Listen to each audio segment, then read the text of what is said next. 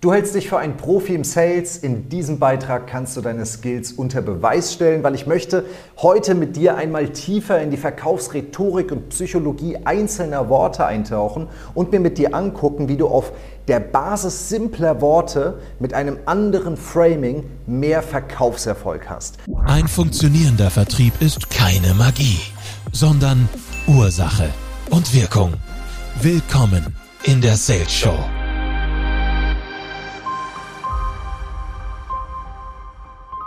Okay, das Modell, über das wir also sprechen, ist Reframing. Wie wir bestimmte Worte und Ausdrucksweisen so framen können, dass wir ein positives Ergebnis bekommen. In unserem Fall, in unseren Szenarien, ein positives Vertriebsergebnis. Du kannst also Dinge so und so sagen. Und richtige Verkaufsprofis wissen ganz genau, welche Worte und Formulierungen sie verwenden. Ich möchte es dir an einem einfachen Beispiel erklären. Stell dir mal vor, es gab mal zwei Mönche, Mönche, die für ihr Leben gerne geraucht haben. Die haben so gerne geraucht, dass sie eigentlich den ganzen Tag rauchen wollten und deswegen den Dalai Lama äh, gefragt haben, ob sie auch während des Gebets rauchen dürfen. Beide gehen zum Dalai Lama.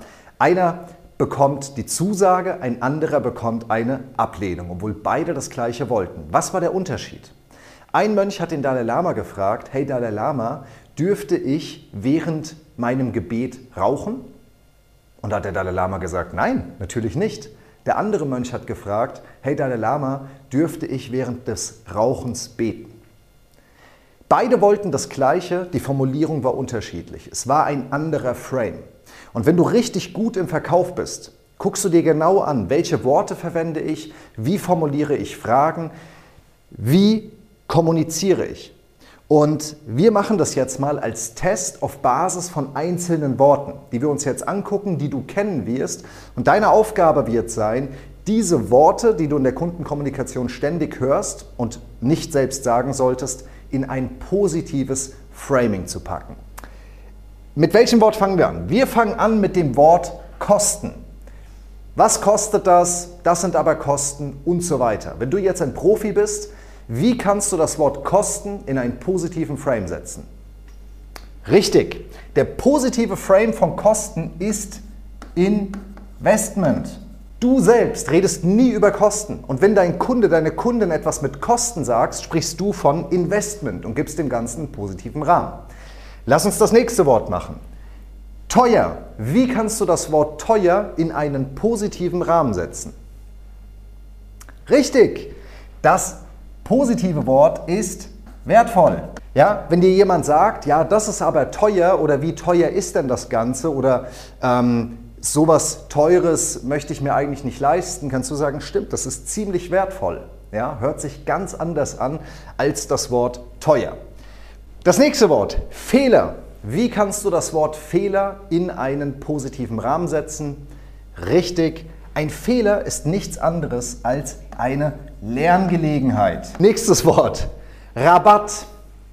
Wie kannst du Rabatt in einen positiven Rahmen setzen? Wenn du es ganz lustig machen willst, sagst du einfach, hey, ist doch eine Stadt in Marokko, was wollen wir jetzt darüber sprechen? Spaß beiseite, kannst du aber googeln, ist wirklich so, die heißt Rabatt.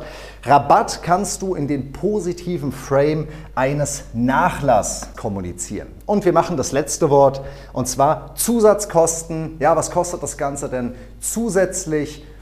Zusatzkosten, wie kannst du das Ganze richtig framen? Richtig, Zusatzkosten sind nichts anderes als optionale Upgrades. Du siehst also, wir können die Worte so und wir können die Worte so sagen. Sie machen einen massiven Unterschied. Und wenn du wirklich richtig, richtig gut im Sales werden willst, dann musst du lernen, richtig zu kommunizieren und dich ein bisschen damit beschäftigen, was du ja jetzt hier heute tust.